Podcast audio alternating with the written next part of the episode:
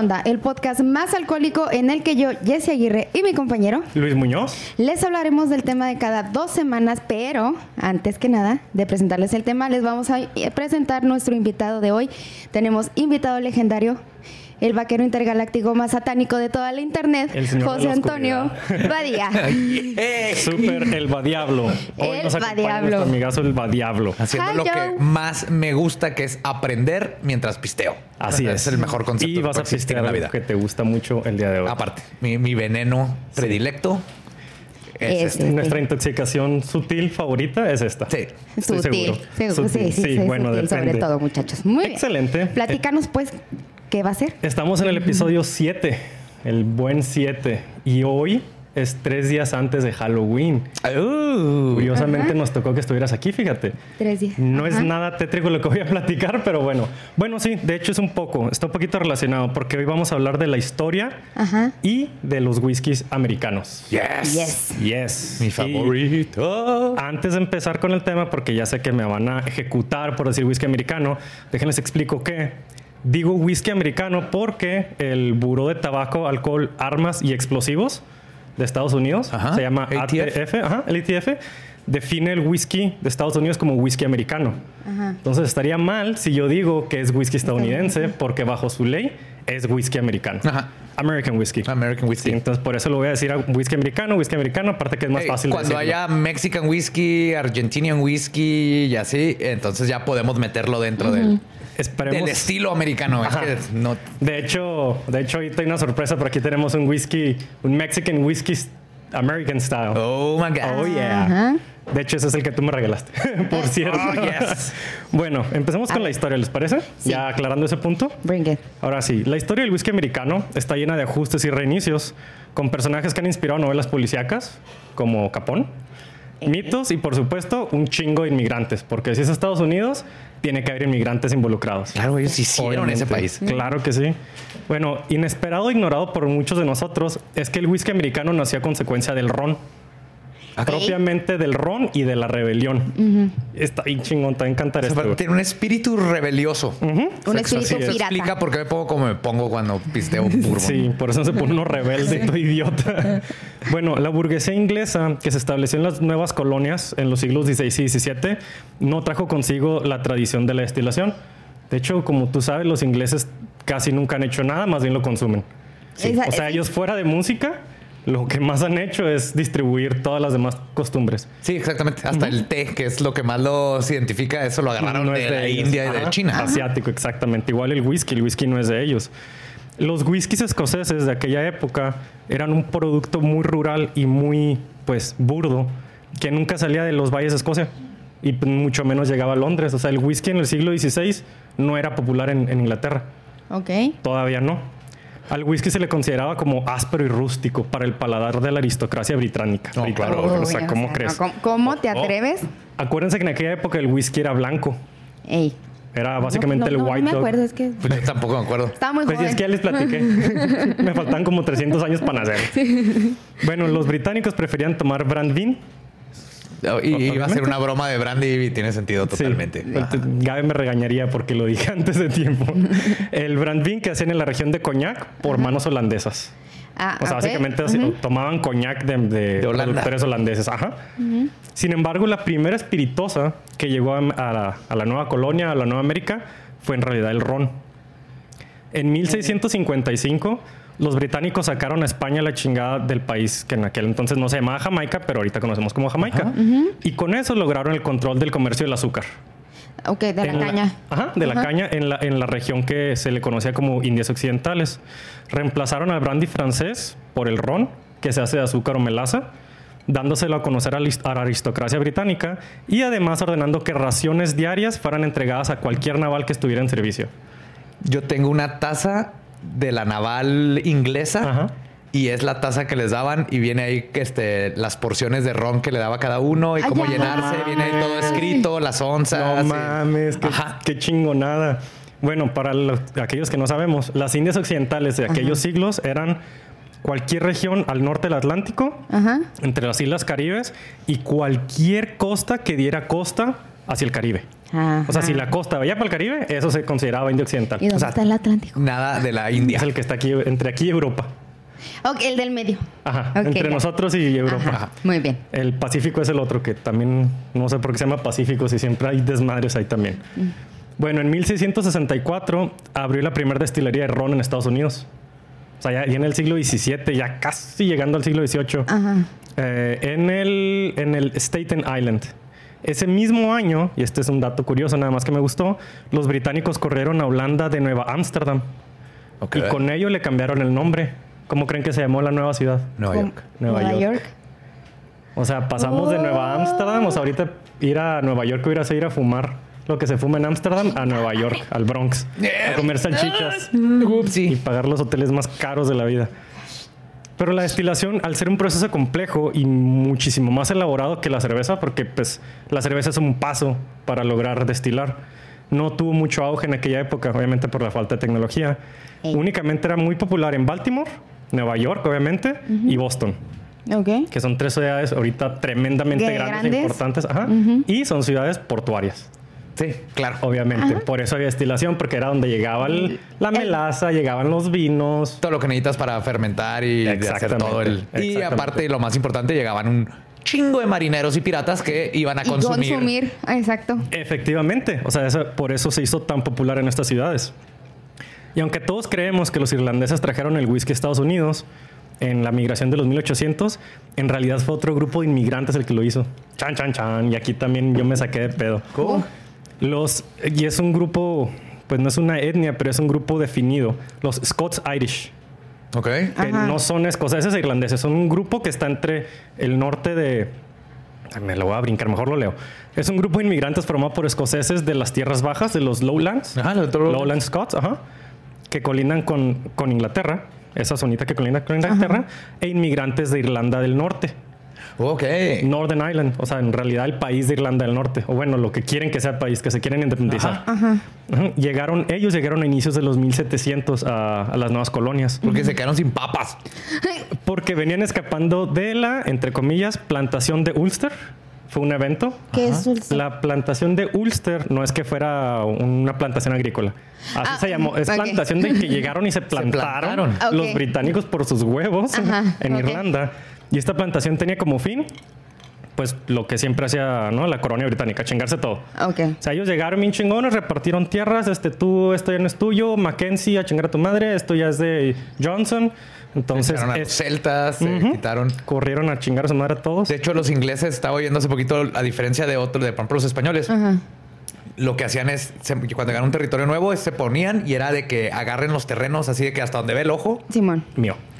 Y ahí ponían una bandera y esto ya es mío y luego ya era tu función poblarlo y hacer lo que funcionara. Pero así de pelada nomás llegaban y de aquí todo esto ya es mío, todo esto es tuyo, todo esto es de allá. Y eh, bandera, luego a ver cómo le hacemos. Ajá. Exactamente. Y- y si, si alguien vivía ahí antes, pues ya valió más. Pues- Ya, ya era tuyo también. Y se convirtió en tuyo. ¿Qué crees? Exactamente, eso fue la plantación de Ulster cuando, de Ulster cuando llegaron a hacer eso a Irlanda del Norte. Los irlandeses dijeron a la chingada. Y con este grupo Ok. irlandeses del Ajá. norte se fue un grupo de escoceses de los Lowlands. Uh, Y se hizo como Porque los Highlanders Sí, estaban porque los peleando Highlanders todavía traían porque son inmortales. Cagadero allá, sí. Los Lowlanders estaban muy jodidos porque están pegados a Inglaterra. Entonces no los dejaban, no los dejaban respirar a los pobres güeyes. Por eso mejor le pelaron. Dijeron, no, ni madre, vámonos. Sí, eran los fronterizos. Ajá, eran los fronterizos. Siempre nos tienen jodidos. Yep. Para todo. Yep. Y nuestros amigos, desafortunadamente, se les ocurrió emigrar al este de Norteamérica, a las colonias, donde, pues obviamente, como eran colonias británicas, pues no lo recibieron No, con mucho no, cariño, con ¿verdad? mucho- no. Los corrieron por traidores y desertores hasta el oeste del río Delaware. Ok. A chingar a su madre para el oeste. O sea, lo bonito, Nueva York, Boston y todo esto, les dijeron aquí no. Aquí no, bye. Vámonos. En la zona, llegaron a la zona que hoy se conoce como Pensilvania, el estado de Pensilvania, donde por fortuna se toparon con inmigrantes suecos, holandeses y alemanes, quienes también tenían la tradición y costumbre de destilar y hacer cerveza desde su tierra Se natal. toparon con otros pedotes. Ah, sí, básicamente. Sí, básicamente armó. suecos, holandeses y alemanes. Sí, No nomás sí, sí, sí. unos tres mexicanos Y que Cacahuate, güey. ¿Y quién te necesita, Boston? Así Nadie. es. ¿Quién chingo te quiera Nueva York? Ah, Nueva sí. Ámsterdam. Ah, ya no se llama así. Bueno, una vez que los Brits controlaron el mercado del azúcar, como buen monopolio, pues le pusieron el precio que le dio su chingagana, lo subieron a su antojo y además, entre más te alejabas de, las, de los puertos, pues más elevaba su costo. Si tú transportabas Claro. azúcar o melaza, entre más al oeste te fueras, más caro era. Ah. Porque todo esto era importado del Caribe, de las islas. De Sí, aparte del transporte, llevarlo Ajá. de punto A a punto B. más. Y tu caballo y la seguridad, porque Así habían es. ahora piratas de tierra. y- había de era un pedo hacer cualquier cosa. Acuérdense, estamos hablando de los 1600, 1700. En el Dolop, cuando hablaron de cruzar Estados Unidos, duraron una hora y ni siquiera habían salido de Nueva York. Iban los en güeyes. carro. Iban en carro. Ajá. Bueno, en 1733, ya como los británicos tenían el control de, del azúcar, Simón. aplicaron uno- una, una chingadera que se llamó el acta de la melaza. También se Literal. murió aquí, ¿verdad? ¿Eh? No. Ok. Um, bueno, no. Ay. En la- el acta de la melaza, en la cual se aplicó un impuesto de 6 peniques por galón de azúcar, melaza o ron importado de colonias no británicas. Ok. para que Para, compraras- chingarte Ah, a los. Buy British. Sí, sí. Así es, you gotta buy British. Eh, con la inflación, y esto me tardé yo creo más que con todo el, con todo el bien sacándolo, serían 85 pesos más o menos por galón de impuesto. Extra, o sea, por lo que cuesta Ajá. el galón, le agregabas 85 pesos. Sí, Creo que de azúcar. O sea, si el azúcar ahorita cuesta 25 pesos, cuesta 100, 4 Cuatro. kilos, pues 85 de pinches impuestos. Ajá. Wow. Wow, no. Bueno, pues hartos, empobrecidos y cansados de tanta persecución, los inmigrantes tomaron una ruta alterna, decidieron una alternativa 2. Ajá. Empezaron a destilar granos, evitando el impuesto, obviamente. Ah, y sobre- el loop. Así es, a que mm, cuesta un chingo el azúcar, pues vamos a estilar granos. Chinga Ah, tu madre. Me encanta cómo la peda siempre ha sido un propulsor de la invención Algo. humana. Sí, Sí. sí, sí, la necesidad La de no necesidad pagarle de- ojetes. Ajá, pero agarrar la peda. Y de Sí, seguir sí. pisteando, Ajá. lleva Te- a. sí, te hace el, es la de la creatividad más pura y hermosa que ha exis- ha existido en el ser Sí. humano ever. Con este Total. séptimo episodio sí dije, sí, a huevo, es la, es la peda lo que nos mueve. La peda Es mueve el gran, mundo. es la gran lubricante social. Sí. Sí, sí, sí. Bueno, aparte de no pagar el impuesto, ellos destilaban granos para tirarle un dedo en la cara a la corona británica y a Ah, todos los que claro. apoyaron esa acta. Super punk. Porque era como, tengan, güey, no les vamos a pagar ni... y seguimos Y pisteando, seguimos cabrón. pisteando. ¡Pum! Y fue gracias a eso, por lo que a orillas del río Delaware, en el bosque de Pensilvania, nació el whisky americano. Ahí fue donde hicieron los primeros whiskies americanos, en Pensilvania. Para estos inmigrantes, como para sus antepasados, los escoceses, también en el episodio 1 platicamos de por qué los escoceses lo hicieron por rebeldía. La destilación era más que una forma de empedarse. Ey. Hacer whisky era una forma de rebelión en ese momento. Hermoso. Estos inmigrantes, sí, esto- a mí me fascinó. Dije, ah, mira qué chingón. Con tal de darle la madre al, al, pues, al conquistador. Aunque a- ellos ni siquiera eran de aquí, pero pues también los estaban chingando. Ajá. Sí. Sí, sí, también sufrieron de su racismo y todo horrible. Los Sí. irlandeses, los... Todos los que no eran ingleses. Básicamente. De hecho, hay mucha gente que no sabe que, que hasta hace poco los irlandeses sufrían de muchísimo racismo. Muy Ah, cabrón. sí. Muy cabrón, cabrón, cabrón, cabrón. Sí. Bueno, estos inmigrantes conocían bien la economía de la destilación. En sus países natales, los granjeros al- alquilaban las tierras. Y esta gente que alquilaba la tierra para cosechar tenía que pagar un- al terrateniente un porcentaje de la cosecha Ajá. o de la venta. ¿De las dos o, o No, una o la otra. O Ah, sea, o le dabas un tanto de la cosecha, si el terrateniente decía, oye, no, pues es que págame con kilos de, de cebada, o págame un tanto de lo que ok. De vendiste. lo que vendiste. Pero los cabrones veían, si se vendía el producto, les pedían la lana. Si no se vendía, Ah, entonces les pedían ya, producto, ya. materia, pues. Y lo que no se llegaba a vender, porque pues había mucha gente haciendo lo mismo, pues se quedaba a podrirse. Güeyes, pero no pendejos. Sí, pues ojetes. Ajá. y destilar le permitía a estos granjeros recuperar una gran parte de lo que se iba a desperdiciar. Ok. Porque en vez de echarse a perder, lo echan a perder con propósito, que era fermentarlo Ah, y luego lo destilaban. lo, lo destilaban. Lo que lo hacía portátil y muy popular era en aquel entonces el destilado, porque se utilizaba como moneda de cambio. Sí. Porque sí, sí, ta- sí. todavía había trueque en aquel entonces, entonces Era lo mismo que cambiar el fresco o ya destilado, de todas maneras te sirve. Sí. O haces whisky o haces pan. Sí, o sea, ¿qué prefieres? ¿Un, un galón de whisky o prefieres dos pinches cajotas de cebada, de, de trigo, no? cebada. Y aparte por la movilidad, imagínate mover, no sé, tres toneladas de cebada. a- Así es. O sea, es más difícil. Con la mulita, ¿te acuerdas? Eh, exactamente. Por último, el gobierno, y aquí es por lo de la rebelión de los escoceses, el gobierno podía cobrarles impuestos sobre el grano. Porque no mames, ¿dónde escondes 10 toneladas de cebada? Pero, sí, sí, sí. pero no podían encontrar el alcohol tan fácil. Porque lo guardaban en barricas chiquitas y lo transportaban en chinga. Ah. Entonces era más fácil de ocultar unas barriquitas que un granero Que- completo. Ujú. Por eso, se usted- por eso los granjeros aprendieron a destilar. Ok. Era más Maña. redituable. Era mucho más redituable, sí, y Sí, aparte sí, pues sí, sí. pagabas mucho menos Me pagaban menos y menos probabilidad de ser cachados. Así es. Bueno, pues los inmigrantes empezaron a, a- a destilar granos y tuvieron un periodo de mucha paz hasta que en 1794 George Washington aplicó un impuesto nuevo. ¡Ay! Ahora al consumo del whisky ya destilado. Fuckers, Para- pa- gobierno. ¿Por qué, güey? No nos dejan ser felices con nada. Con Esto era, nada. pues es que era para pagar por los gastos de la guerra de independencia. Ah, Ah, sí.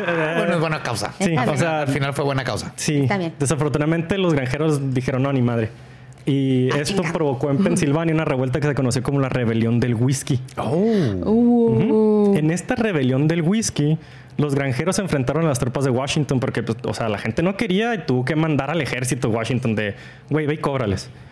¿Y se aventaban botellas de whisky? Pues lo- no, mames, Ah. estaba ahí un chingo lo que les hacían. Los granjeros agarraban a cualquier pendejo que pudieran, Ajá. lo llenaban de brea, ¿Ok? lo emplumaban, ¡Eh, Y luego lo- feathers! ajá, lo montaban en unos troncos y lo sacaban a la chingada del pueblo. Güey que cayera y que quedara a- a prisionero, Ajá. le hacían eso y a chingar a su A madre. a su madre. Ujú. Destierro con humillación incluida. Sí, y pues mientras los iban sacando, obviamente todos los demás granjeros los apedreaban y los madreaban. Esa fue la, la rebelión de Pensilvania. Y obviamente, pues los granjeros hicieron esto desde Kentucky hasta ya, pasando Ohio. Está épico. Este es... You may take my life, but you will never take my whiskey. claro, dije que te iba a gustar y que no Oh, mames, yes. esto está bien chingón. Bueno, eh, esto se dio porque todos los granjeros cosechaban grano en exceso con la finalidad de destilarlo. O sea, ellos cosechaban de más porque sabían que lo que no No iban a se iba a vender- desperdiciar. Ajá, no lo iban a desperdiciar, no era desperdicio, era un surplus, pero tenía, tenía un fin. Y ellos le llamaban a este destilado Mountain Dew. ¡Como la soda! Como la soda, así es. O en español, el rocío de la montaña o rocío de montaña. Así le llamaban en el rancho, ¿no? Era el, el Mountain Dew. Mountain Dew. Era lo que Eso sobraba de... Era- Era, lo que iba para destilarse. Así es. Este, y pues obviamente pues no iban a pagar el impuesto, por eso se hizo el desmadre. Después de la rebelión, porque sí se puso bien caliente el pedo, algunos destiladores tuvieron que huir al sur del país, lejos de los recolectores de impuestos, y entonces destilar se volvió un trabajo nocturno, mejor realizado en la profundidad y soledad del bosque. Porque Ah, aparte que ah, ajá. en la zonita esta que estamos hablando son unos pinches bosques Bos- en- inmensos. inmensos, Llenos de Wendigos, Skinwalkers, Osos. Bigfoots, osos, Bigfoots. Ajá. Mothman ha de tener una cabaña también por ahí. Sí, sí, güey, a huevo. Sí, yo creo que Mothman estaba viendo así los emplumados de, a la madre, güey, qué cagadero se hizo aquí. Bueno, a pesar del apodo de Moonshine, El Ajá. Moonshine, ajá. que en español sí. significa luz de luna, el whisky en realidad se destilaba con mayor seguridad en noches sin luna. Ah. Sí, es que le decían Moonshiners porque decían que pues, usaban la luz de la luna para destilar. Así pero es, pero no. No tiene mucho sentido, pues tienes fuego, no necesitas la luna. no, no para- necesitas la luz. Pero que tiene sentido esotérico, como por ejemplo los vinos biodinámicos. No, no, no, no. ¿O ¿Por qué eh, que no hubiera Porque luna? la luna hace que vean el humo de tu destilería y te, Te cachen. detecten. Ajá. Ajá, O sea, sí destilaban de noche. Ah, Ok, ok, ok. Pero, Pero no con luna. Le, servía más que no hubiera luna porque no era ves el humo, no ves oscuro. nada. ¿Cuántos mitos ya hemos debunked? Como siete en este ratito. güey. Sí, también yo te dije, chingato, mi vida es un engaño, maldita sea. Sí, obviamente, si está la luz de la luna y la luna llena en esos bosques, te pueden ver hasta el reflejo. Sí, sí, sí. Ajá. De o ves hecho- el humo salir del. Ujú, O ves el humo del- y, y es más fácil que te encuentren. Ok. De hecho, cuando vas a cazar, no se recomienda que cases con, con luna llena. Porque los animales sí te ven. Sí te pueden ver. Se encuentras pura madre. Ajá. El, bueno, el grano más común en aquellas regiones, después de que mandaron a la chingada el ron, fue el rye, en español el centeno, el cual abunda y crece muy bien en las regiones frías y semiáridas o boscosas. Y además los alemanes ya lo conocían muy bien y sabían cómo manejarlo, Ok. porque también se utilizaba mucho en, en Europa del Este. Tenemos clima y tenemos el conocimiento para manejarlo. Y Sí. toda madre. De hecho, Ok. en lugares como Pensilvania, Wisconsin, este, Illinois, hay muchísimo alemán porque el clima se asemeja mucho y las condiciones de tierra a Alemania. Ay, Ah, para tiene hacer que se acordarse de su casita. Sí, sí, Ajá. sí. De hecho, la compañía para la que yo trabajo está allá. En Wisconsin, exactamente. En el mero frío. En el Y son mero pinche alemanes. frío. Sí, cuando me toca ir en febrero es de, no mames. Quesos. Por eso el queso de esa Ah, región es el mejor de Estados Unidos. Ah. De Wisconsin, Illinois y todo Sí, esto. Porque es europeo. Porque es queso de europeos hecho en, en Ameri- America. America. With American cows. Ajá. En la recién formada República Estadounidense, acuérdense que ya fue la guerra, ya les cobraron. Ya. El rye fue el grano que definió el whisky americano por, por siglos. Bueno, por dos siglos. Y así se mantuvo. Ok. Después de la guerra civil, eh, norte contra sur, esclavos contra abolicionistas, esclavistas. eh, el sur eran los ojetes. Sí. La destilación del whisky, como toda la industria del, del sur, quedó pues devastada. Más porque los del sur se quedaron sin esclavos, que les hacía más barato toda la mano de Sí. obra. Esto Sí, es en la época de Lincoln, ¿no? Esto es por esas épocas. Sí, por eso, por Sí. eso más. Ok. Entonces, como ya no había esclavos, pues ya no había mano de obra barata para reparar las cosas Sí, ni sí, nada. claro no. Los caminos y las vías del tren quedaron destruidas. Eso sí es un desmadre. Sí. La comida escaseaba y el mundo, por fortuna, ya no sería igual. Bueno, bueno, eso pensamos que En no iba a ser teoría. igual. En teoría Ah, creímos que iba a ser no. diferente, pero Sí. bueno. El rye todavía después seguía siendo el rey. ¿Eh? Ah. ¿Sí? No, ok, no. Pero por primera vez Ríanse por eso. empezó a llegar la competencia. Por ya, después de la guerra civil empezó a llegar ya el whisky de Canadá, Escocia e Irlanda. Entonces ya el whisky americano ya empezó a sentir Como que la pasitos en la competencia. azotea. Ujú. Ajá. Y aparte, pues, no es por ser mala onda, pero no vas a comparar un rye con un scotch. O sea, ahorita que los probemos, Claro. hay niveles. el rye es muy bueno como experiencia cultural, está muy chingón. Ajá. Ahorita Sí, pero es aquí está uno como el básico. Sí, sí, es. De hecho, es la fundación del whisky americano. Por- ¿Uñitas? ¿Las uñitas del gato? Sí. Nada, bájate. Por fortuna, para los americanos, a mediados del siglo XIX llegó una innovación en la destilación, Sí, bueno. la llamada columna continua de coffee. ¿Coffee es un güey? Ah, Ok, yo pensé que coffee Coffee, de eco. coffee se escribe. Ah. En vez de la doble E, Eh. al final lleva una Y. Ok. Era Anea- Aeneas Coffee, era el nombre del vato. Era un irlandés que curiosamente era un recolector de impuestos y el güey patentó un diseño para un destilador continuo que es la base del 90% de los bourbons, Como Judas. básicamente. Ajá. Traicionó al Traicionó. gobierno Muy bien. ¿Sí? y en eso hablaré en otro episodio, pero fue todo el pedo de ese güey. Bueno, es- esta columna continua, a diferencia de los de los alambiques, este, es mucho más fácil un chingo de, de atención, perdón. es mucho más fácil de operar y es mucho más económica de operar. Porque mientras tengas calor, agua fría y, des- y fermentado No para. Tienes no pisto. paras. Sigues Y no la tienes pistos que estar revisando, no Y la tienes que estar cuidando ni... que- ni... ajá, Ok. cada tantos días. Esa madre, ya una vez que le haces el tuning bien, Ya está. ya está chingaste. y le das y le das. Ajá. Ok. Y gracias a esa columna empezaron a destilar maíz. Oh. Y de ahí ya sé nació- dónde va esto. Ya sé dónde va esto. Dilo, por favor. Yes. De ahí nació el bourbon. Ahí nació el bourbon.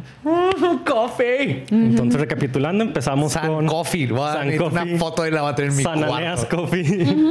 bueno, la idea del bourbon como una cosa única y diferente entre los whiskies es puro pedo americano, o sea, es puro invento. Son neta más las leyendas y los mitos que lo rodean que lo que realmente sucedió.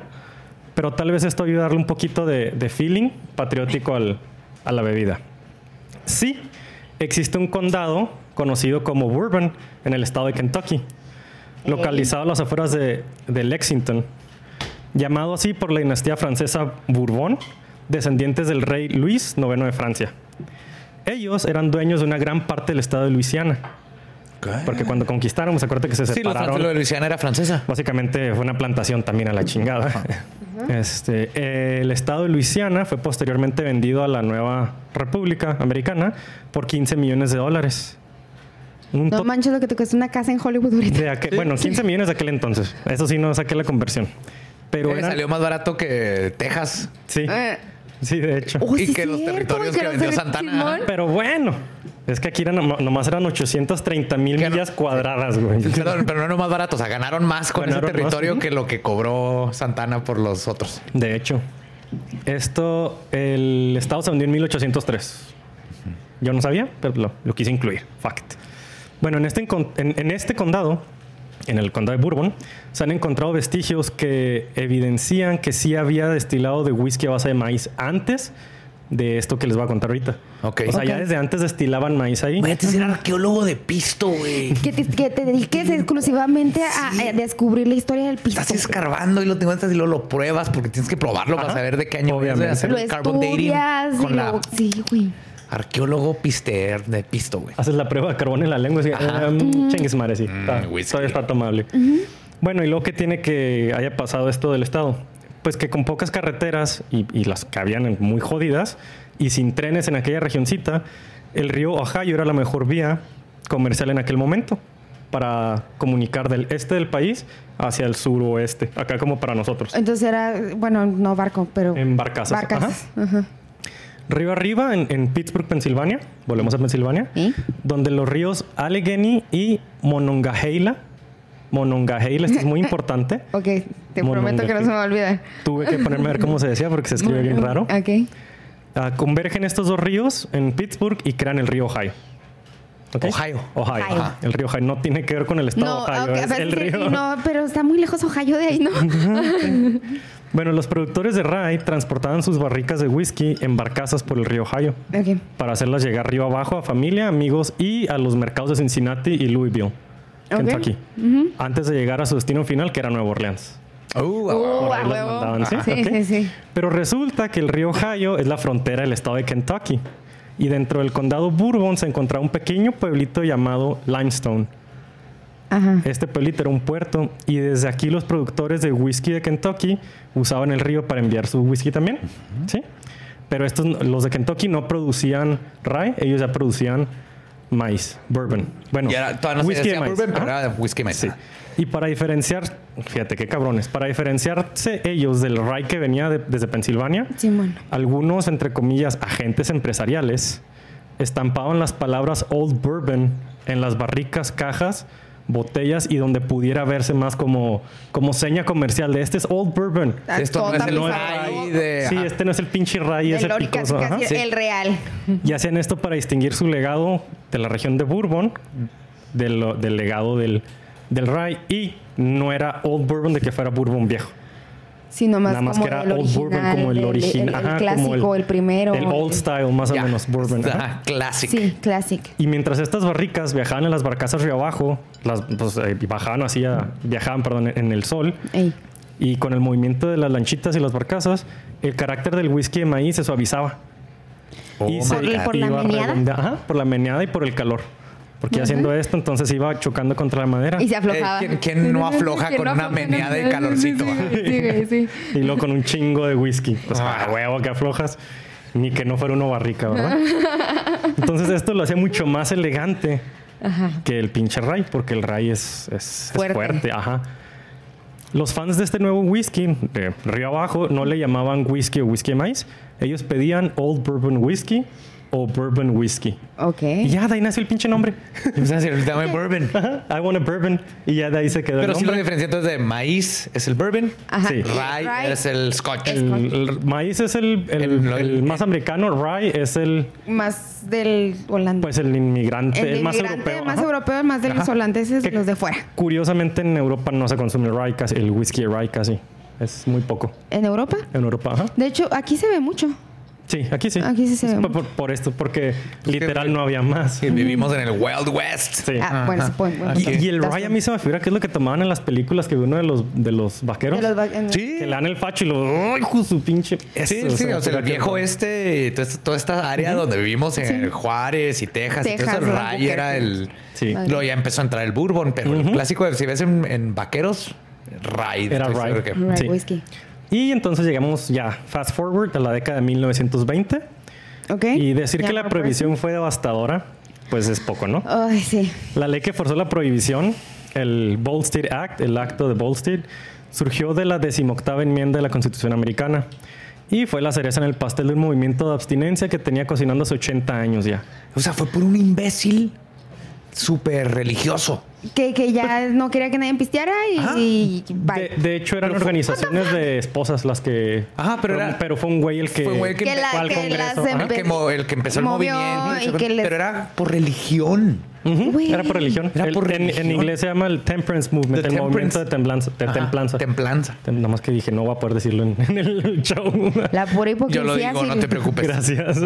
La pura hipocresía, sí son bien pedotes. Pero yo, Claro. yo, yo por... Pobres las esposas de los vatos que andaban en eso, porque no ni echarse su whisky para soportar la vida que era ser una mujer en esos tiempos. Exactamente. Y le echaban la culpa al desmadre que tenían al alcohol. Pero después se dieron cuenta que no era el alcohol el Ah, no, problema. claro, sí, como Era siempre, el había un problema sistémico. Ay.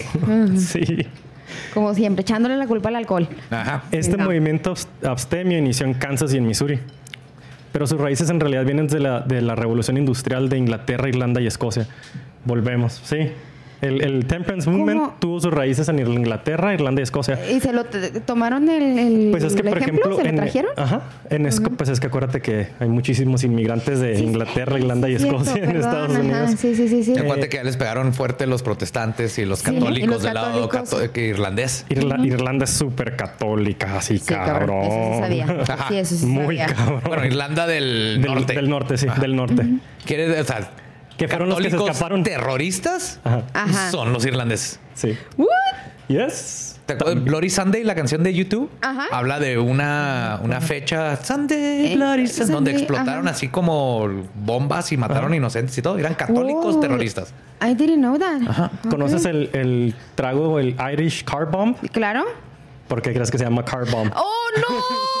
Usaban a lo y sí, Escobar. así te deja, güey. Eran católicos Ajá. usando bombas, este, carros bomba para Ajá. matar gente a lo idiota Ah, nomás porque Simón. Sí. por católicos. Por católicos. Porque yo cito. Porque pisteabas. No, güey. Y ¿por qué esta pisteabas? gente fueron los Scots Irish, es la gente que emigró Para acá y se trajo esos ideales y, y ya nos jodía a nosotros acá, ¿verdad? Claro Sí. que sí, gracias. Pero en aquel- la neta es que en aquellos países este, los abstemios sí forzaron leyes para recortar el consumo, pero más que nada la producción del whisky, al grado que en, en los 1830 eh, docenas de destilerías cerraron en Dublín. Chingo de destilerías. De hecho, desde Sí. entonces Dublín, bueno, Irlanda no se volvió a recuperar. No. Irlanda es uno de los cinco grandes productores de, de whisky. Para mí es el, el creador del whisky, en mi- por lo que yo he leído. Mi, me- Yo te creo también. Ajá. Pero, Aparte, ya había un chingo de hadas y les ayudaron, estoy Sí, seguro. Sí, sí. Yo creo arcoíris. por eso creían en las hadas, se la pasaban destilando los güeyes. Yo no creo, no sabes por qué existen. De ahí. sí, good No, dejar eso muy claro, ni las te, hadas ni te le existen. pongas porque no, mira. yo no dije que no. Así te va. Desafortunadamente, desde que cerraron ya Irlanda no se recuperó. O sea, de hecho ahorita hay nueve destilerías en Irlanda. ¿Qué? Sí, es, el, es, ¿Nada es de los cinco países más grandes de Irlanda? producción. Ajá. No es destilería. Nueve destilerías. Así y es. ella se rifa en la de las producciones Un más grandes del chingo, mundo. Así es. Ok. O sea, tiene. trabajan- Salud por Irlanda, qué chingón. Pero tienen Guinness. Sí. Y, Que es y muy de allá buena. viene la Stout. Que nada que ver la Guinness de allá a la que nos llega Ah, acá. no, mami, no, nada. que ver. Sí, nada sí, que sí. ver.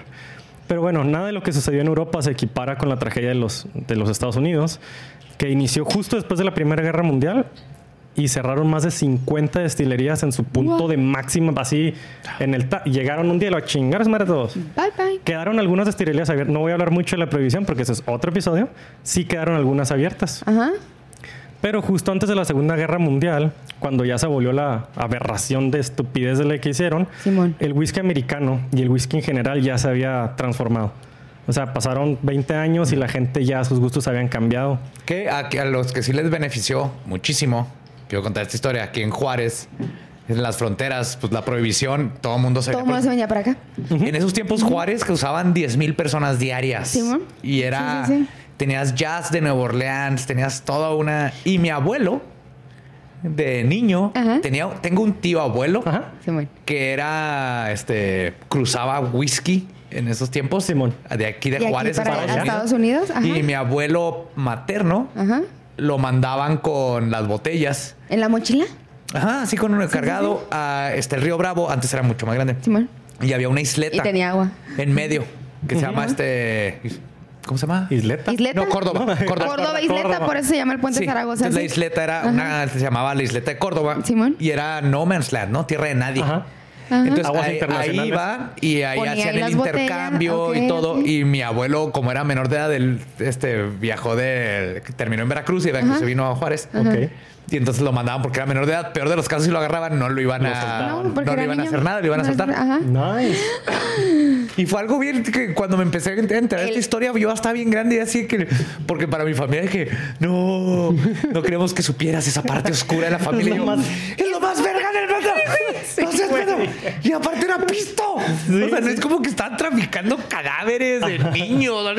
Era pisto. ¿Qué- A- Aquí se le sumó el ingenio del alcohol, el ingenio del alcohol del mexicano. Ah, sí. Era se. Sí, güey, Aquí en sí. Juárez, ves que hay una historia de que había un barco en un, un agujero en la pared. Simón, Entonces te, Te sacabas la te mitad del cuerpo el- y allá y ahí- en México te dan el pisto y puedes estar ahí pisteando. puedes pistear y luego Mira ya. qué gusto. Ajá, ahí por Nuevo México, donde ya no hay río. Simón, donde es puro desierto. Ajá. Nice. A hole in the wall. Y bueno, Ahí nació el concepto. en esta. no, creo que el glory hole es otro concepto. Se me hace que no hablamos del mismo. No. No, no, no. Bueno, surgieron muchos productores de whisky en lugares inesperados. Obviamente, Escocia se volvió loca. Dijo: si Estados Unidos no produce whisky, pues ahí les va un chingo. Va. No lo exportaban a, a Estados Unidos, lo exportaban a Canadá. Porque Canadá, o sea, dijeron: ay, güey, no. Nosotros tenemos a nuestra gente controlada. Y lo más inesperado es que Pero gracias. entre esos productores se encontró nuestra querida Ciudad Juárez. Existieron tres destilerías, pero de esto ya platicaré en otro episodio. Ah, Sí, es que vamos a hablar de whisky americano. Pero es que Ciudad Juárez es el único. Aquí tenemos Lo vamos a la única ciudad de México donde se destiló whisky y se exportó a Estados Unidos. del, del mundo que no fuera Estados Unidos. Sí. Es el único lugar que, ¿Del que ha destilado whisky de este estilo. Ese. Ciudad Estilo americano. Juárez, Ujú. estilo americano. Y era de Al Capone.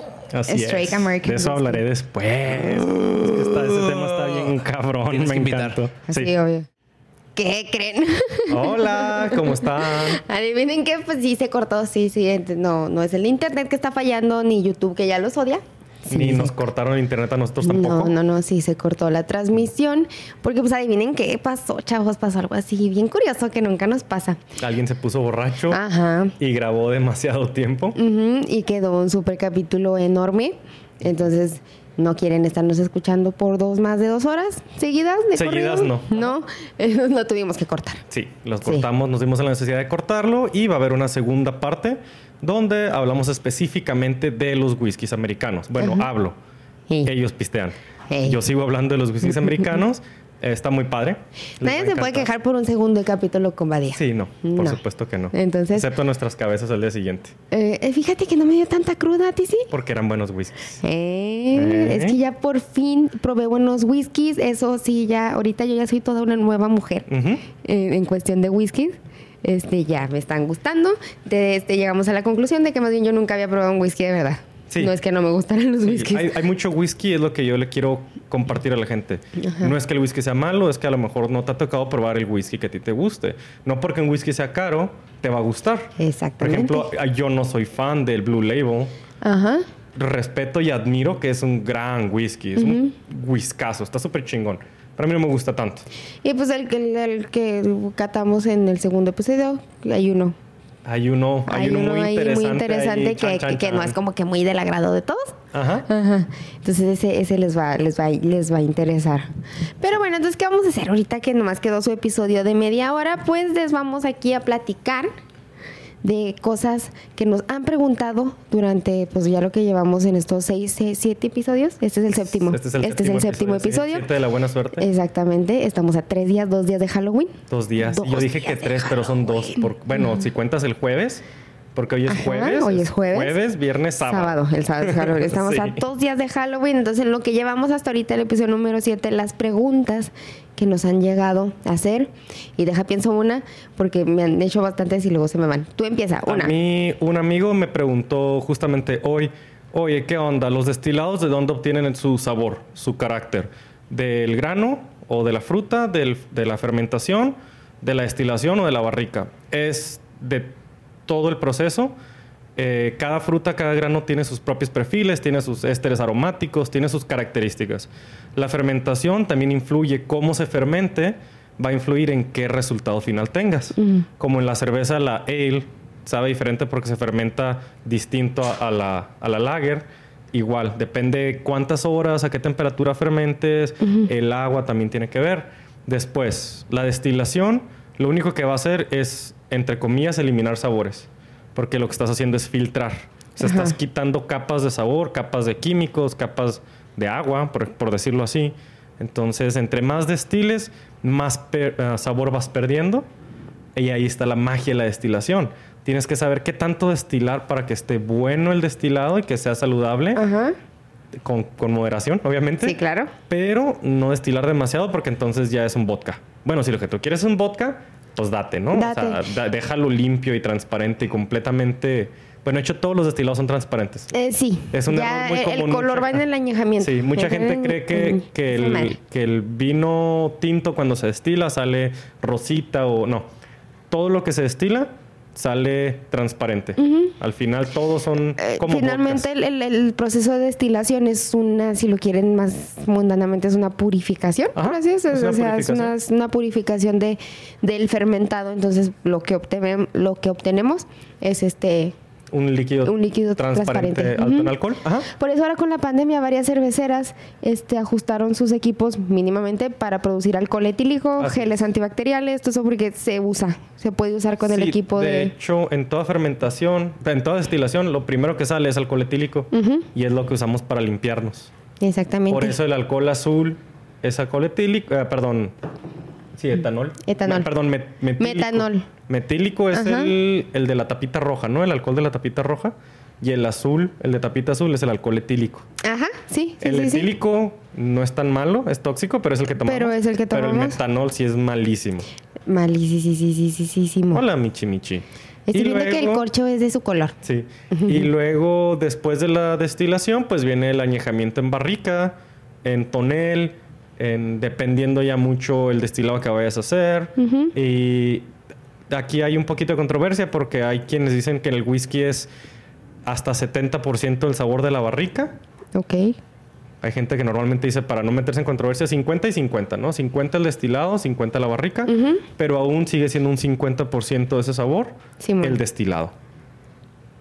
Bastante interesante. Incluso si fuera 70-30, pues sigue siendo el 30% el destilado. Por eso es muy diferente tomar un whisky de malta que un whisky de maíz, que un whisky de centeno, que un whisky de trigo.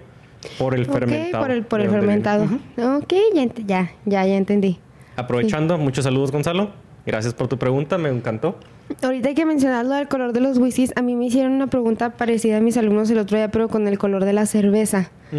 que, que, que, que por qué el color de la cerveza y por qué era tan engañoso, porque ya ves que, que mencioné, me dijo un alumno, mencionó usted en el episodio que el color de la, o sea, la intensidad del color de la cerveza no tiene absolutamente nada que ver con su nivel alcohólico y mucha gente lo piensa así. O sea, que entre más oscura sea la cerveza, por ejemplo, hablando de una Stout, una Porter, que son cervezas que parecen petróleo en color, este que van a tener mayor concentración alcohólica que una lager. Y no es que el color no, no tiene nada que ver con eso, porque el color, es lo que creo que sí lo mencioné, el color proviene del tostado de la malta.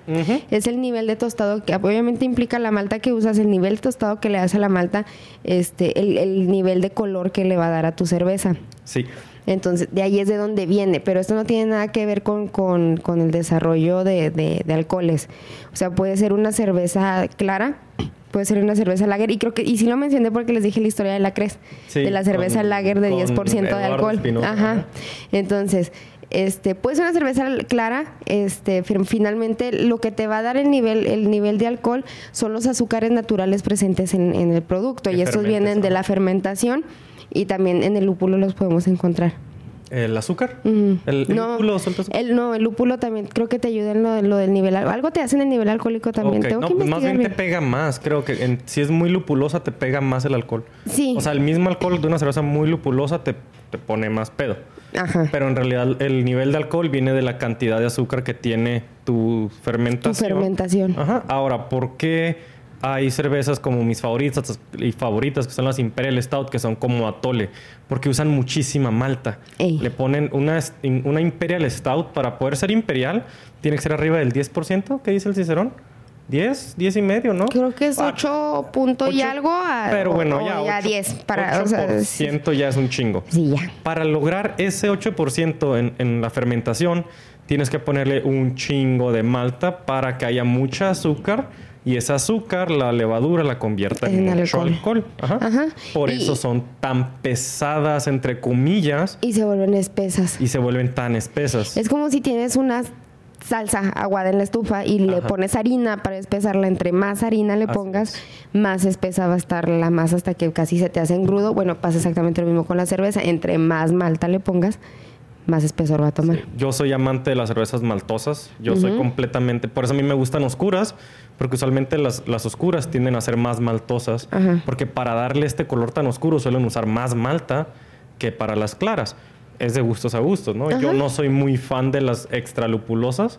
No. Bueno, sí, pero cuando tienen un, un dejo muy corto, o sea, que te la tomas y que no dura Más mucho. como una pale ale. Sí, más como pale ale, más que- que IPA, O sea, sí, sí, sí. sí. Las, las IPAs ya, ya su, su rango de, de IBUs Ajá. es muy alto. Ya es que les comenté hacia arriba de Sí. 60 para arriba para que entre. Entonces, pero una pale ale, ay, una pale ale está abajo y sigue teniendo notas que similares a las, a las IPAs, sigue siendo cítrica, Sigue siendo sigue siendo Sigue este, teniendo ácida, amargorcito, tiene acidez, sí. sigue teniendo amargor, pero no lo tiene de ese que te tuerce el paladar como las Sí. IPAs. Y a mí lo que me molesta mucho es darle un trago y que se te quede ahí el retrogusto.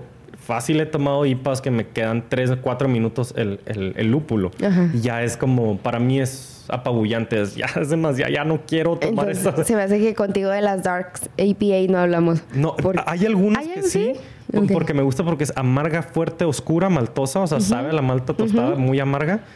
Pero, por ejemplo, la, la Dark Lycan, la Ajá. de fauna, ¿Simón? el retrogusto es corto, entre comillas, ¿no? Te dura como 10 segundos el retrogusto. Entonces, te la tomas y se pasa. Es una cerveza que a mí me encanta, Simón. a pesar de ser una IPA oscura.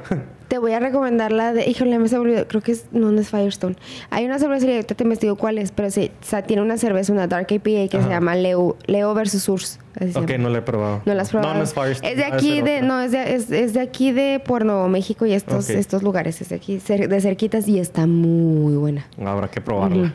Sí, sí, sí. Bueno, y Tenemos vino. tenemos vino. Hoy nos abrimos un vinito porque... Que tiene corcho negro. En mi- la primera vez en mi vida que veo un corcho negro. Hacía It's so mucho, beautiful. hacía mucho, no es corcho natural, es No, no, corcho no, no, es sintético. sintético. Ajá. Pero es negro. Sí, es negro. Love Es un Apotic Dark. Ajá. Es este en específico, este es un blend californiano del 2015, si mis ojos no me engañan. Ya tiene sus. A ver, déjame. En la No, contraetiqueta, es como en la muy- contraetiqueta no menciona. Ya, ya, Hola, ya. Michi. En Mira, la aviéntaselo y va a contraetiqueta no corriendo. menciona dónde está dónde está hecho, nada más sé que es californiano. Y Ajá. luego ah, tampoco menciona el blend, pero me metí ahí de chismoso. Dice Red Blend California. Ya. Sí, es un Red Bull California. y háganle como puedan. Y trae, trae Syrah, trae Merlot, trae Cabernet y trae otra que no me acuerdo.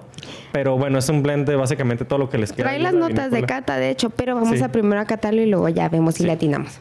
Ah, en vista podemos encontrar que tiene un púrpura muy intenso. Tiene bien profundo, o sea, no se puede ver. Hay algunos vinos tintos en los que puedes ver a través Sí. de ellos, aunque sean así reflejitos, pero puedes ver. Y este no es totalmente dark. No, es, es Como el nombre lo dice. Sí, sí, es, la, capa dark. es súper alta.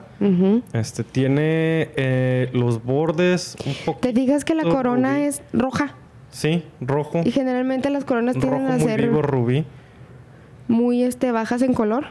Pero sí está muy intenso la capa. En realidad pinta, le das la vuelta y te deja El- medio, medio alto pintada la copa. Te deja Bueno, con te creas, es coloración. alto, sí. Es alto, sí, tiene coloración. coloración y luego fíjate, las lágrimas caen lento. Sí, las lágrimas son de lento descenso. Muy regulares hasta eso. Eh, sí, Es un vino... ah, es americano. Bueno, es estadounidense. Californiano. Es, es californiano. Es en- anda en el rango de los 300 pesos. De hecho, yo lo compré para una pizza, pero le quedó muy corta la pizza. Y por lo que alcancé a ver Ahorita aquí ver del maridaje, sí. Sí, está muy corta. Entonces, vamos a ¿Qué te parece olerlo. Si lo hueles. Ah, yo les puedo comentar, lo compré, eh, se recomienda entre 16 y 18 grados. Es de pura vista, se puede ver que es de cuerpo alto. Sí, tiene Bastante cuerpo. Huele mucho a pimienta negra, a ciruela, a anís, a romero, todas estas especias fuertes. Está. Unos frutos negros súper intensos. Así súper intensos. Huele a, Canela. A canela, sí, huele como a mezcla de pie de frutos negros. Ándale. O sea, echa ciruela, echa cereza negra, zarzamoras, Moras. chingazo de canela y azúcar. Y cuando está así en mermelada para el pie, Ujú, a a eso, eso huele. huele. Súper Sí, sí, intenso sí. los frutos negros. Y luego también trae esos dejes, esos dejes a pimienta y trae Sí, mucho. eh, No sé por qué tiene madera. Siento como debe de ah, de, tener, de algo sí. de humedad boscoso. Sí, debe tener. Ujú. Además, creo que la, la mayor parte del blend es de Syrah. Entonces, Yo creo por ahí viene esta Ah, pimienta. Sí, sí, sí. De ahí va. Este, em, bueno, en boca, ese es el, Está muy bonito el color. el gusto, sí. El color es muy intenso, ¿eh? es un vino muy, muy intenso. Es, yo ya lo probé, me les adelanté, es un vino muy afable. Es un vino fácil de Uh. tomar. Ujú. Está bastante, ¿cómo se dice? Caramelo. Se me hizo carameloso. Poquito. Tiene como. Mucho Pero- caramelo. Tiene notas a caramelo. Muchos de los frutos negros se mantienen, Ajá. pero me- en boca me salta más un poquito la, la cereza negra. Sí. Tiene ¿Por más, tiene, un tiene más notas dulces. Ujú. La Cereza negra, zarzamora, la zarzamora. mora, mora, mora, mora, morita. mora normalita, así, pero ya madurota. La canela sí, se, sí, sí, sí, sí, te deja como la sensación del picor de la canela. Sí, el cuerpo sí es full, o sea, es full body completamente. tiene buena alto. permanencia, todavía lo siento. Y el retrogusto está la pimienta. Ajá, ahí está la pimienta. Que eh, esa, la pimienta puede venir del Syrah o del tempranillo. El tempranillo también te, te- tiene tempranillo, dijiste, ¿no? me hace que no. No, era, era Syrah, Cabernet, Merlot y Petit Verdot. Ah, Petit- Bueno, que ¿qué también el Petit Verdot es un poquito, pues que es lo que más tomas toda la vida. De hecho, compré este porque dije, le voy a cambiar porque siempre también tomo tempranillo. Entonces dije, ya. Ya hay que cambiar otra cosa así. Ya ¿no? chole. Hay que probar. Ahorita yo estoy en un reto de, de- tengo puras etiquetas que no he probado ahorita en la cava.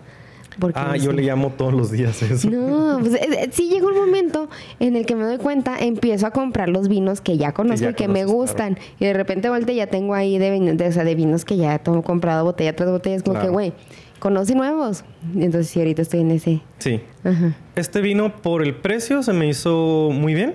Sí, Digo, a mí me costó hecho, sí. 300 pesos. Ah, vale la pena, sobre todo si estás iniciando y quieres empezar a entrar en los vinos de cuerpo potente. Este es, un, es una buena entrada. Ah, sí, sí, no, sí, eso sí, si no te eres todavía muy fan de los vinos fuertes o si estás empezando a tomar vinos y lo tuyo son los rosados y los blancos, este vino sí, Sí. no. El tanino es, es, es, es- de hecho, es muy discreto. De hecho, Sí. no, no está... um, para nosotros no es tánico, pero para en, en cuestión común no es amargo. ¿eh? Es un vino que predomina más lo afrutado en realidad que la tanicidad. Es, Pero es sí está fácil de tomar. Sí, sí está muy intenso. Pero me Muchísimo gustó. cuerpo. Sí, me gustó. Sí, no a mí es, también. No es, sí, sí, pues la barrica. Yo creo que sí. No, nomás no encontré cuánta barrica trae, pero sí tiene que traer bastante barrica, la verdad. Se me hace raro que no lo De pongan, pero cálculo, mira, yo creo que entre 8 y 12 meses debe estar embarricado este. Deja, lo leo. Y es de 14%, 14 y alcohol? medio de alcohol. 14, ajá. Dice, Apotic Dark integra perfectamente los sabores de la mora y cerezas negras, con sus tentadoras notas de café y chocolate oscuro, dejando una sensación misteriosa e intrigante en tu boca. Ay.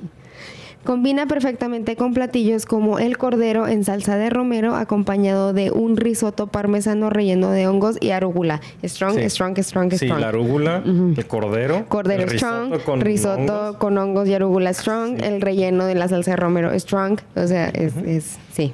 Quesos, quesos fuertes, quesos potentes, quesos añejos. Ajá. No quesos, o sea, le metes un brillo, le metes un panela y te vas a camembert ver. y lo matas. Sí, no. te- No, no, tiene de que hecho, ser probablemente te choque un poquito lo cremoso el camembert con, con este vinito. Eh, sí. Sí. sí, sí, sí, te va a dejar mucho la sensación pastosa en la lengua Sí, va a ser muy probablemente. pastoso. Pero me gustó. A mí también. Sí, me sí, sí, sorprendió, la verdad. Con los tetanitos que me comí hace rato. Ándale, algo grasoso, porque sí, tiene, sí tiene el alcohol para lavarte grasa, ¿eh? Con carne, ¿con qué carne? Yo no lo maridaría con un corte muy de alta calidad. Le metería algo ¿Sirloin? más. Un sirloin, unos tacos de Unos tacos de sirloin, unos tacos de arrachera. Algo con salsa. Hasta una salseados. burger. Vámonos. And- ay, una burger con piña. Una burger. Chingate esa. Porque la burger, ándale, ajá, y ya trae la burger, trae pues que las mostaza mayonesa y las Sí, salsas y la y así, ajá, chingazo de verdurita sabores, y las papas fritas y tradicional y este. con unas papas, con una de estas papas que les echan parmesano y, y perejil. Uy, sí. Así, así. Sí, Somos sí, unos gorditos. Ay, ya quiero comer. Malditas sea. Pues bueno, ah, ¿alguna pregunta que te hayas acordado aparte de la cerveza? Ay, no, ya me metí ¿Eso en lo del hoy? vino. Sí, ya. vamos Perfecto. Por hoy. Muchísimas gracias. Recuerden seguir a nuestro invitado legendario en todas sus redes sociales como arroba elvadiablo. Y, arroba leyendas podcast, que ya no se los tenemos que recordar, ya los Sí, pues llegaron aquí por él. sí, exactamente. Sí, gracias por venir. Muchísimas gracias por acompañarnos. Es un Si se quedaron hasta el final, muchas gracias. Si siguen aquí, Ajá. Este, a nosotros nos pueden encontrar en todos lados como otra ronda del podcast. a mí como arroba someluis con doble M. Yo soy arroba bajo al final. Y, Y, recuerden, antes de irnos hay que recordarles lo Sí, de todos los días. Verdad. Beban con moderación. No hagan lo que nosotros. Si, si toman, no manejen. No, si toman, no manejen. Yo aquí vivo y ellos se van en Uber, no Sí. se apuren. No se preocupen. Muchísimas gracias por acompañarnos y esperen la segunda parte que está todavía más chingona. Ahora sí se van a reír. Ahora sí, se- más. Más. Bueno, yo me reí bastante. Ay, sí, yo también. A su salud. Salud. Salud. Hasta pronto.